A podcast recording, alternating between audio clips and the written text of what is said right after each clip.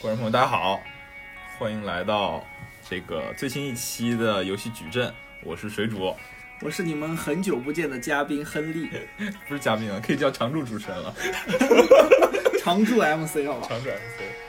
嗯，今天放个 BGM 是亨利特别喜欢的痛仰乐队的《西湖》，也是昨天播出的《乐队的夏天》里痛仰复活的歌曲。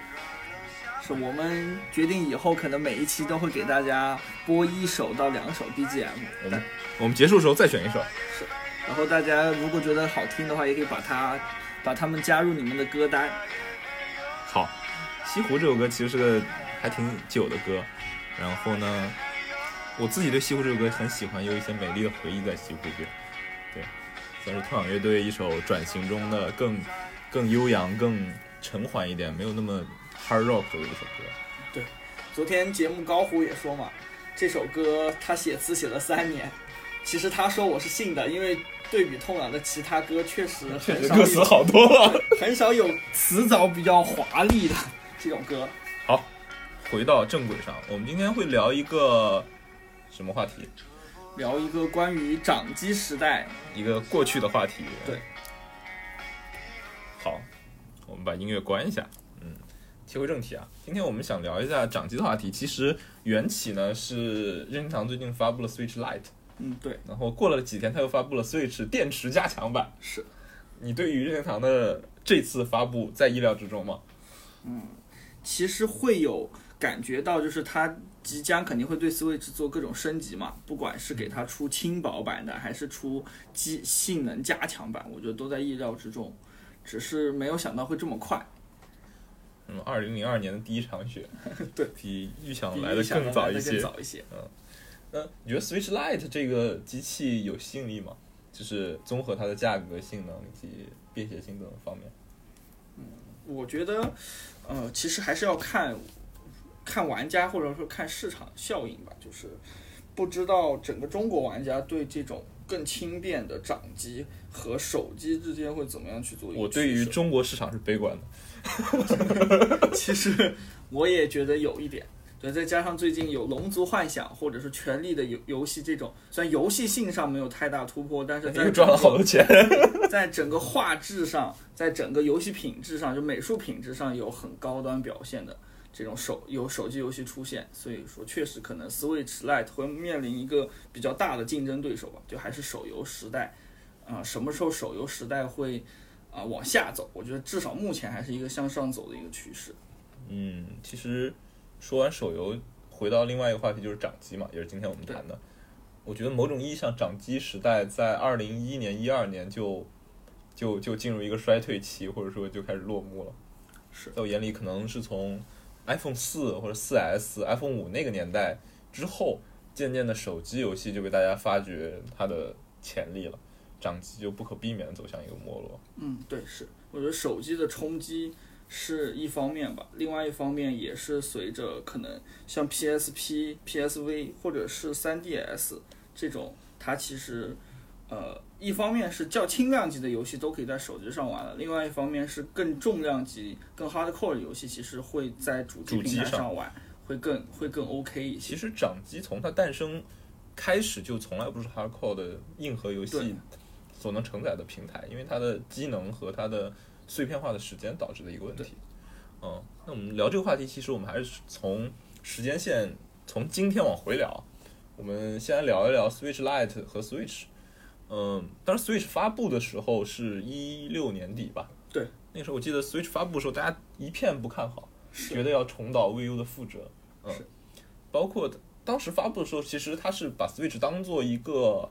主机去发布吧，我们可以这么理解。主机去发布，并且 Switch 上的大部分游戏其实是继承了任天堂自己的主机游戏。呃，当时我看到 Switch 的第一感觉是，我觉得任天堂再也不会做掌机了。嗯，最后我觉得其实其实是印证了我这个感觉，因为 Switch 等于是你可以理解为任天堂的最后一代掌机，或者说任天堂 Switch 终结了任天堂的掌机时代。对，或者是开。开启了，或者说继任了他想要做掌机的这种方，呃，做主机的这种方向吧。嗯，科普一下，可能为什么我们这么说，是因为 Switch 它，呃，如果大家玩过 Switch 或者听说过，应该知道它是一个融合式的主机，它首先它本身可以，你可以认为它是一款主机，连电视，然后可以把手柄拆下来，大家玩手柄。但是呢，同时它也是一款掌机，因为它有一块屏幕，然后玩家可以把两个手柄插在外，插在两边，然后去携带进行一个随身的游玩。对，相当于它是把呃处理器吧，或者说是运算的部分和屏幕的部分绑在一起，嗯然后同时它也可以把屏幕呃换到电视上，接入到电视接入到电视或者呃屏幕上，对。然后，但是后来 Switch 其实算是非常成功了，我觉得。对。就是 Switch 那么成功，是我没有想到的。我本来以为任天堂的这一代作品可能会像上一代的 Wii U 一样凉了。其实我才接触到 Switch 的时候，我还挺挺吃惊的，因为觉得他的这种想法吧，在当时在一一七年底，或者是我是一八年一八年初我接触到这个，然后也是一个机缘巧合下和朋友一起去别墅里面去这个聚餐，或者去啊，不是淫乱趴，就是一般的郊游趴，就是一般的的郊游郊郊游趴。然后有个同学，就是有一个好朋友就掏出来说，哎，这个东西挺神奇的。平时就是去去的路上看他在车上玩，然后没有想到到了这个住所以后，他还能够接电视。然后当时玩了那个 One to Switch 这款游戏里面，就是一个小游戏合集吧。那个还是很有意思的，朋友一起玩。对，当时小游戏。对，当时就觉得哎很神奇，这个机器它既可以呃掌机，就是移动掌机的玩，也可以接电视玩，同时它的手柄本身还带体感功能，对，就觉得还挺有意思的这个机器。然后回来我就入坑买了一台，买完之后吃了多久的灰？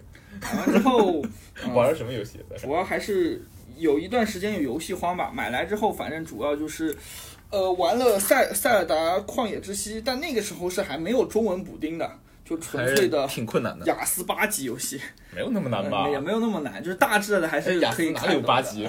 你是不是没有考雅思？啊？这还好吧？反正就那个时候玩塞尔达荒野之息吧。然后那个时候的其实汉化游戏很少，我记得我还为了玩汉化游戏玩过一款。乐高乐高的开放世界游戏，什么乐高蝙蝠侠吧，那个其实 GTA 垃圾对对，GTA，那对乐高版的 GTA，然后是地图比 GTA 小了很多倍。嗯，你说这个我我买 Switch 啊，其实也不算太早，其实一七年九月十月才买，是三月发的嘛。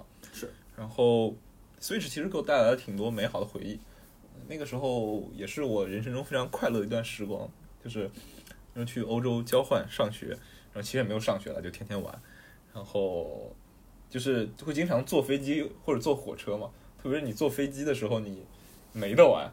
对，没有没的没有东西可玩，就基本上所有的手游你就很少，现在很少有单机手游。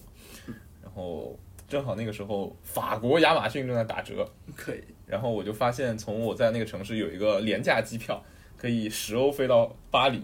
嗯，然后我就托在巴黎的朋友帮我买了一台，然后过去自提，买到了一个 Switch，好像花了两百八十欧。所以你买的是美航还是欧航啊？欧法欧航呀法航，我法我航。我那个地方有那个，现在还有两两个盘嘛，两个卡盒，一个是那个斯普拉桶喷射乌贼，还有一个是那个马里奥派对。那时候是等于是我买的同捆，或者说是买了一块打折一块买嘛，其实也不便宜，三十九欧呢。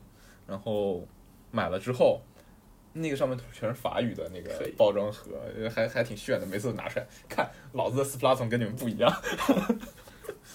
呃，那然后我觉得那时候特别沉迷马里奥奥德赛，就是每次就是什么什么上了飞机没有事干，然后然后然后那个廉价航空又非常垃圾嘛，就又没有影音设备，没有影音又没有喝的，喝的要掏钱，个太 low 了。然后然后还有那种座椅是那种有点像那种硬板的那种座椅，你知道吗？特别薄，然后就很惨。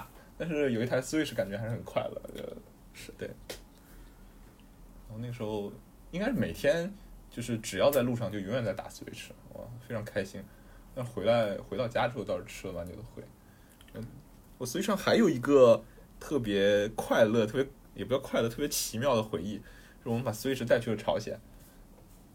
有人带到平壤羊羊角岛酒店，可以。然后那个酒店不是有电视嘛，啊我们带了一个盒子，然后接到电视上，一堆人在朝鲜的羊角岛酒店里，然后玩 One Two 是哈哈哈哈，不知道 朝鲜人民纷纷不知道这是什么东西不。知道什么鬼，嗯对，还是挺好玩的。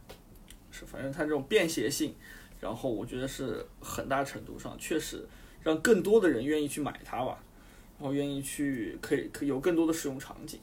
嗯，但是另外一方面，Switch 其实后来又吃了很久的灰，在我这儿，我觉得有一个致命的问题，它没法解决，就是我只会在 Switch 上买独占游戏。如果这个游戏就是假设啊，比如说一款非法发了，我打死我也不会买 Switch 版的。就是实在是同样价格，它的体验和它的整个我我就是游戏的感觉太差了，因为机能的限制嘛。然后论便携性又比不过手机，这时候就有点有点尴尬，联网又比较麻烦。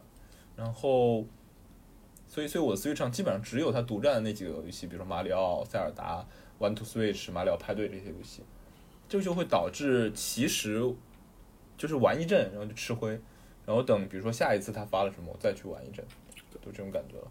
但我觉得主机其实也是这样，就主机也会有有大作的时候就玩一下，没有大作的时候是。所以堡垒之夜很重要啊。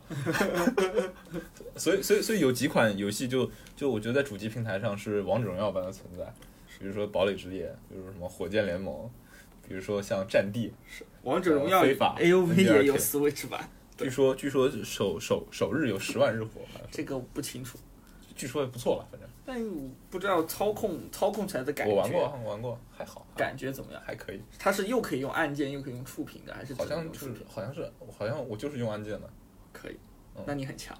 我之前玩王者荣耀的时候，它不是会有外设嘛，就是可以连手机的外设。外设还不如触屏。我感觉我玩起来，就除了极个别英雄，比如像李白那种，因为他的连招可能你用按键会更快，并且会按就是操作起来会更顺畅以外，其他的很多英雄，比如说他有瞄准类的、那就不行指向性的，其实用手柄体验特别差。我当时非常悔恨，就是就是非常一七年的时候，我那时候跑过来实习，然后当时觉得哇，王者荣耀这个游戏用模拟器玩一定很牛逼。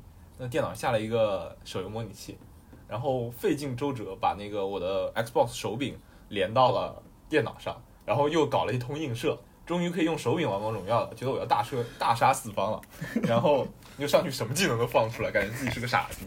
可以，哎，话说回来，就是呃，这次 Switch Lite 其实我觉得，呃，有一个朋友说了一句话，我觉得特别对啊，说 Switch Lite 都不能叫 Switch，就 Switch 这个词的，啊，就本意是开关开关嘛，它其实它然后也有交换这种。它的映射里其实是把那个手柄插到那个插插到主机上的那一刻的 Switch，是但是它根本就不能 Switch 这台 Switch。这台 Switch 就是 No Switch，嗯，那我们说完 Switch 这个时代，其实 Switch 是一个所谓融合型劣化主机的一个时代，也是呃算是掌机时代的落幕吧。对，那我们再往前倒的话，其实是 PSV 跟 3DS 的时代，就是索尼跟任天堂这两家时代。对，其实那个时代已经是一个，在我眼里是个下滑期了。是，嗯，3DS 在历史销量上还是很高，只是说就是随着时间的推移，3DS 上的游戏越来越少，越来越卖不动了。PSV 其实是就根本没有火过就就凉了。对，嗯，然后被现在被一些网友笑称为这种 PS 4最贵的手柄。最贵的手柄。对，那你你你有体验过吗？你觉得呃，我个个人因为是个任天堂粉丝，就我 3DS、NDS 我之前都有过一台。嗯，真的粉丝不应该只有一台？你应该 3DS 有，大三有。我我是虚假的粉丝，所以我 3DS 和 NDS 各有一台，并且 3DS 是在卖掉还是破 NDS 解的以后才买的 3DS 然。后还是破解了嘛？反正对对 对，然后特别好，特别好，我觉得特别好。我觉得特别好。有人说过你装吗？哎，说一下，3DS 怎么样？嗯我我是觉得还好，因为呃，首先我觉得机器吧，或者说机器的性能，或者是硬件设备，一直其实都不是任天堂所擅长的领域。它其实它其实更擅长是软件，或者说是独占的那些游戏。比如说像 3DS 上大家都知道的有很多神作，有很多大作吧，可能你出你脱离了 3DS 这个机型就玩不了。所以当时更多的是基于游戏去买的机子，而不是说因为机子去买的。这一点特别好。对，之后有时间我们可以聊一期游戏主机的话题。其实往回看啊，就是从从古到今，游戏主机行业的战争，它的历史，往往都是因为游戏决定了，就是几款游戏机在同一时代的优劣与生死，而不是硬件本身。这件事以后我们可以单独聊。来，继续说你的掌机。我觉得已经没啥好说了吧？我觉得就是，NDS 呢？嗯因为其实到后面就是像 3DS 或者 NDS，就是它是两屏嘛，一通常一屏是游戏画面，另外一屏是要不然就是对游戏画面去做一些补充，就比如说可能战斗场面会放在第二屏，有要不然就是可能是一些辅助辅助的性的，比如说宠物小精灵啊，你开一个背包，你第二屏就会有背包，对，对，就是这种的。然后，嗯，到后面其实，特别是当有手游以后，其实 3DS 和 NDS 的吃灰时长就会大幅增长了。对，因为某种意义上也是因为掌机游戏里有很多游戏也是那种手游可以完美解决的休闲游戏，对，比如说一些，就假设我们说战棋这这类游戏，其实如果你移植到手机上是完全没有任何问题的，就可能掌机能做的手机不能做，只有一些适合手柄玩的游戏。说到战棋游戏，呃，最近一直在沉迷一款叫做《梦幻模拟战》的手游，我靠，都过气手游了，你现在过气手游，我就重温一下，主要是重温一下它的还是不错的。整个数值数数值体系吧。这是一个恶心的氪金数值策划，这我我是策划，但我不是氪金数值的策划。那就是什么不氪金的数值策划。PSV 你试了吗？PSV 我倒是玩的很少，主要是 PSV 上没什么，对，没什么单独的游戏单独的游戏。可能那个时候索尼为了发 PSV 发了很多款像怪物猎人一样的宫斗游戏，类似的，什么叫什么噬魂者，是叫噬魂者吗？还有叫叫什么？反正发了好几款，但是都没有火。哦，对，之前还有一个说法，说 3DS 和 PSV 这场战争的成败，最后是决定性的是怪物猎人，就是怪物猎人最后从索尼的平台跳到了跳到了任天堂任，天堂，就是直接把这场战争给结束了。是就像当时《生化危机》也有说过，嗯我一定不会移植到除任天堂以外其他的机型上。真香 真香，现在什么都发，好吧？！PS 每一代都可以重置。PSV 后来就凉得很快嘛，但其实你从机能上来说，PSV 还是一代很优秀的机器。嗯，那再往回到其实是 PSP 跟 NDS 对 NDS 这个时代，我觉得可以说是平分秋色吧。是，我觉得是差差不差不太多的。但是依旧是两方，我觉得就完全不不是一种画风。NDS 那时候有几款很很奇特的游戏，一个什么任天狗，任天狗 是其实是个宠物，对宠宠物虚拟宠物虚拟宠物的，然后还有游戏叫脑白金，还有脑脑锻炼，脑锻炼脑锻炼我不知道是啥游戏。就是那种很简单的，然后比如说让类似于治老年痴呆的算术啊那种小游戏。头脑王者。头，对对对，就那种。头脑王者。然后然后好像谁谁还把它送给了那个那个美国当时的总统布什，可以。因为觉得他怕他老年痴呆。可以。然后那个时候还有瓦里奥制造这种游戏，啊，瓦里奥制造这个倒是。就是那种三秒的小游戏，是。呃一堆无脑小游戏，也是现在一堆就是手机上的超休闲游戏的鼻祖吧，或者说灵感的来源。NDS 上之前还有过，我我个人我自己玩过一款，我觉得挺有意思，就是是那个叫啥星之卡比的一代吧，就是它现它那一代是星之卡比本身是一个类似像毛线球一样的，然后您可以通过在它的屏幕上去画线，然后让它过关。然后后来手游也有类似的这种关卡，就是通过手手在手机屏幕那上叫什么，Love Boss，对嗯，就很多这种很多这种都有，还挺有意思的。然后如果我们再往前倒，其实 GBA 的时代对，差不多 GBA 的时代。，GBA 是我第一次接触掌机，就是在 GBA SP。GB，我我更早应该是 GB 吧，Game Boy 应该是我更还早接触的，对，还是黑白的。哦，那你家还是很有钱的，没有没有，那个时候都是小学小学的时候嫖别人的。去那种就是去怎么说叫小卖铺吧，就是他可能会卖一些辣条啊，卖一些这种这种食物可以但是同时他有开那种类似黑店的，比如说你去跟他讲我要玩游戏，他就会跟你讲两小时，最开始是两块钱一小时，然后后面涨到四块，然后他就会把你拉到一个小黑屋里面，这么贵吗？当时网吧好贵啊，当时网吧才多少钱啊？网吧不知道，我从我从小很少去网吧，我都是去实小时候网吧也就一两块钱，你要是去这个，还不如去网吧打 CS 呢。对啊，网吧还可以玩无限的，就是你看想玩啥玩啥。但是长 GBA 还是有它的魅力吧。当时反正很挺多款 GBA 游戏，我基本上是 GBA 的忠实粉丝吧。我记得那时候多游戏都我舅舅家有个 GBA SP，然后我那时候暑假就老喜欢去我舅舅家。可以。对，然后然后经常跟我表弟闹，因为 GBA SP 没法双人玩嘛。对，只有一个人玩，另外一个人看。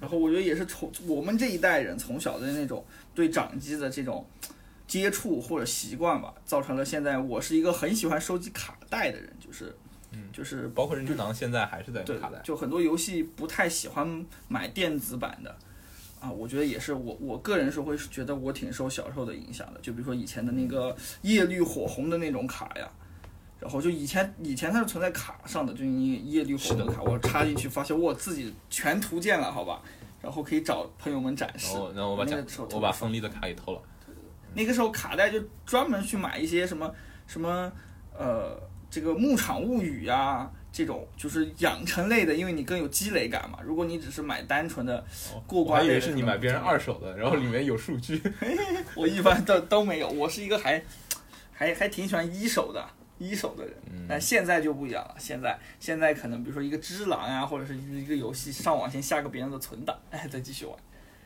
啊，说完这这一通，其实我们已经回顾了掌机可以说是二十年的历史了。对。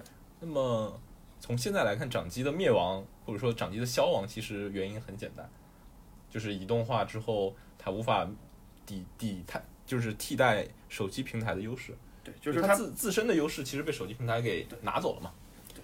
包括它的便携性其实又不如手机，因为手机是你就是生活中你必须带手机，它附带它可以玩游戏，附带它可以玩游戏。但是掌机是一个纯游戏机。对，我觉得很多时候都是这样，就是掌机可能如果掌机自己来看，做掌机的可能觉得打败我的会是下一款掌机，但是其实从历史的进程来看，往往打败某一个东西的都不是这个东西本身，而是其他一个可能不经意间就把你打死了。对，就像什么有，比如著著名著理名言是著名名言是什么？击败微信的永远不会是下下一个微信信，对吧？那这句话还没有被证明呢。对，我们可以拭目以待。那其实掌机就是这样灭亡的。那在以前，掌机这个市场其实是一个相对独立的市场，嗯因为因为因为在以前的年代里，PC 主机游戏都是必须得在客厅、得在家里玩的游戏，而掌机是一个可以带出去、可以在路上玩的游戏。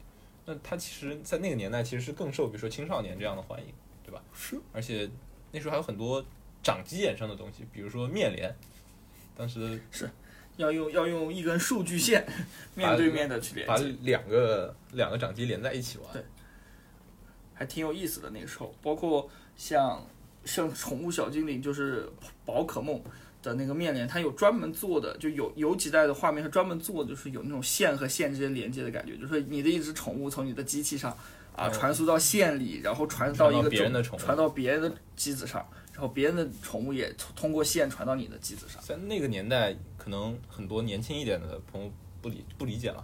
我觉得可能在零八年之前，就是大家想象说用手机或者用通讯工具能一起玩游戏，都是一件很难的事。那时候网络游戏都很难对，都在在很难。实现的，就那时候连 WiFi 都没有。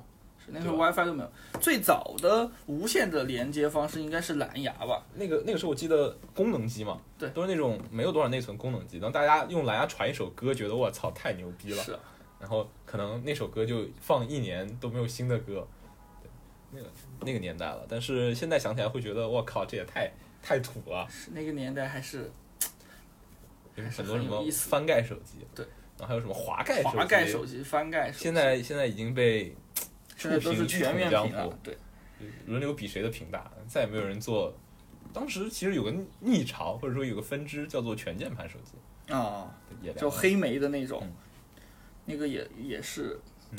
虽然我也不太理解为什么工程工业设计师们会设计出全键盘的手机，打字快啊，方便啊，但是还挺方便的，真的。我我自己用了觉得是吧？还挺方便。你用过还挺哦，我用过，用过，还是挺方便的。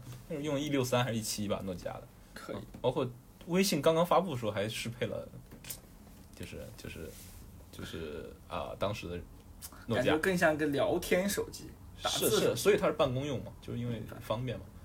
然后其实，在那个年代，的零三年、零四年，诺基亚做过一个计划，叫 G 计划，还有什么的，就是他们当时发了一款手机，是那种两边是键盘嘛，啊其实可以当做手柄用，中间是一块屏幕，叫做游戏手机。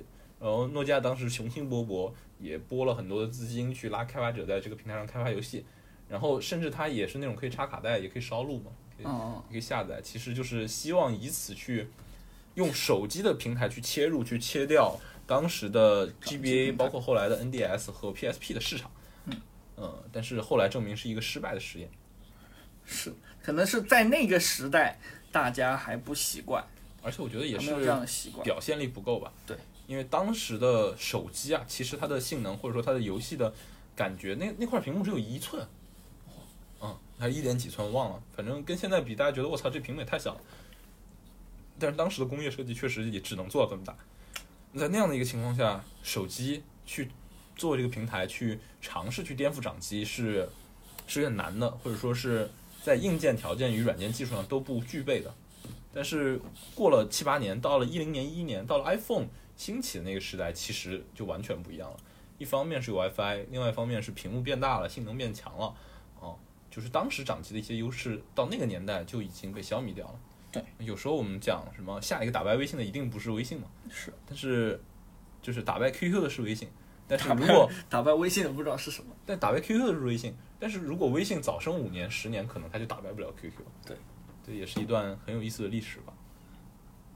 关于掌机还有什么别的想说的吗？我还记得那个时候 PSP 其实很火，还有一个原因，就好多女生把它当 MP 四用，哎，是吗？这个我还不知道。因为因为因为 PSP 没有那么贵嘛是没有那么贵，，PSP 当时本身好像还可以放视频，好像千块钱多一点。对，而当时比如说零四零五年那个时候，一款 MP 四，就是就是就是放音频的嘛，啊放视频的 MP 四嘛，也要那么多钱。那可能既然都年轻的观众朋友们都很懵逼，MP 四是什么？还有 MP 三呢？随身听，好吧，Walkman。那不是 MP 四啊，MP 四是更屏幕，就是它是有屏幕的 MP 三。或者理解为是现在不能触屏的手机。对对对，对，就是你能够在里面放视频、放音频这样东西。我当时有一款，啊，然后只有几个寥寥几个按键，你能去前后左右播放。我倒是从来没有用过 MP 四，我 MP 三我倒是用过挺多个，嗯因为放歌。现在朋友们可能已经不理解为什么要用 MP 三这种现在大家都说，哎，用手机看视频不就好了吗？当时还有很多很奇妙的功能，就比如说有些异形的 MP 3做成口香糖一样那样，啊，还有什么做成手表一样，那种就很高级，对，那个就看起来就很酷。对。但是现在大家可能会觉得很土，对，现在现在有点很奇怪。就是当时是 high tech，现在可能就变成 low tech 的一个代表了。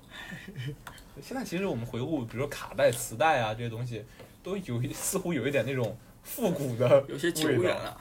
嗯，是这个想，但是我感觉我们就九零后这一代人其实还挺好的，就他见证过科技还没那么发达的时候，然后看再看现在可见的一个科技的进步吧。对，我觉得就是在我们成长的那一个那个时间，比如说从九十年代末到二零一零年，或者到二零一四年一零年前吧，这段时间其实是一个特别快的肉眼可见的进步。对，你看到从 BB 机到黑白的手机，到当时的这个互联网宽带、电脑进入每个人的家庭，再到后来可能小汽车这些东西就进入这个家庭领域，再到往后的像这种彩屏手机，再到后面的智能手机，啊，再到移动互联网时代的爆发，其实我们我们这代人的经历还是我觉得挺不错的。就是从你很小的时候，那时候也是中国互联网兴起的时候，是就是 QQ 啊、百度啊那些东西 MSN 还在中国刚刚开始，好吧？，对对，那个时候开始，其实就就是成长过程也是中国互联网或者说中国这个信息技术发展进步的一个一个一个时代吧。包括我们有个特别资深的同事，以前在做大富翁四，跟我们讲的一些那种经历也很有意思。。对，阿土伯、阿土呗，沙龙巴斯，沙龙巴斯，好吧？还有那个什么钱夫人，对，钱夫人做，梦也会笑。这个嗯，可以对，还是一段很美好的回忆。对，哎，那我们最后再聊一聊，你觉得掌机你最印象最深的是什么游戏啊？掌机啊，嗯，其实我我一直我我是一个还偏动漫迷吧，就是我现在还经常会想起小时候在 SP 或者 GV 平台上有玩，呃，一款叫做《龙珠大冒险》的游戏，就是你扮演的是小时候的悟空，然后就是去经历他在漫动画或动漫或者漫画里面经历的那些，是一款横版卷轴的动作游戏吧。我就比较，我就比较 low，我喜欢那时候就觉得马里奥赛车非常好。啊，那个时候马里奥，我那个时候我们都没有玩过马里奥赛车。那个那个哦，那个哦，我玩过，我我还是有玩过有 SPGB 上的那个啊马里奥赛车。当然当然当然就那个时候好简单啊，就是单纯的，就好像连漂移都没有吧？那个时候，就它就两个键是放道放道具嘛。。对对对对但但那个时候觉得就很快乐。是那个时候还是很快乐。哎，那现在说起来，那个游戏确实是，确实是挺有意思的。它那个时候就有，呃角色有轻重之分，然后赛车有各种各种很多的设计其实是延续的。对，就很有趣，确实很有趣。然后哦，还想到另外一款，可能就是《牧场物语》吧。对于我来说，包括最近也有也有确定的消消息和新闻，就是说，呃，这个《牧场物语》的这个矿石镇这一代，然后会在 Switch 上做出重置版，然后重聚矿石镇，然后你可以在里面去扮演男孩或者扮演女孩，然后。呃，你可以去交互的 NPC 也会有增多，这个还是我还是蛮期待的，甚至说对于我来说，期待值会高过那个就是《牧场物语》和《哆啦 A 梦》去联动的那一款，因为我我可对于我来说可能会更期待重聚矿石镇这个东西。今天这今天这期节目已经聊三十分钟了，感觉都没聊啥，先没聊啥扯淡就扯今天了分钟，是扯淡，一点都不专业性，和上一期形成了鲜明的对比。形成了鲜明的对比。好，那我们这期呃也差不多到点了。那最后啊，既然聊到掌机，聊到主机嘛，就放一款这个一首这个乐队的夏天一开始青年小伙子乐队的歌，叫《游戏我要玩游戏》，非常非常脑残的一首歌。但是里面的一些歌词也能让大家想起，比如说玩红白机时代的一些回忆，比如什么上下左右 A B 啊，我们听一眼，然后也结束今天的这一期节目。那么下期聊啥？下期再说吧。是，你觉得实在想不出来，每次都是来了之后才定。好，那就我们要结束今天的节目了。我是水煮，我是亨利，期待下期与你再见。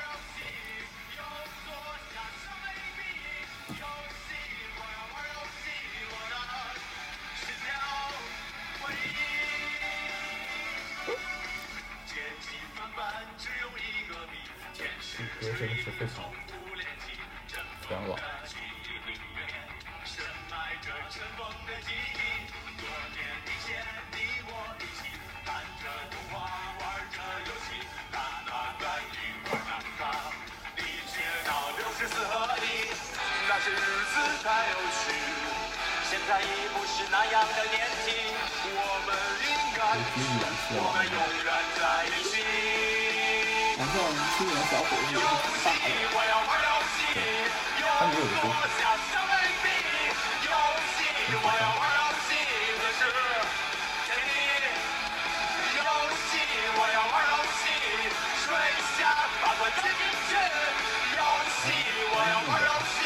爱，还还还就第一大版本做的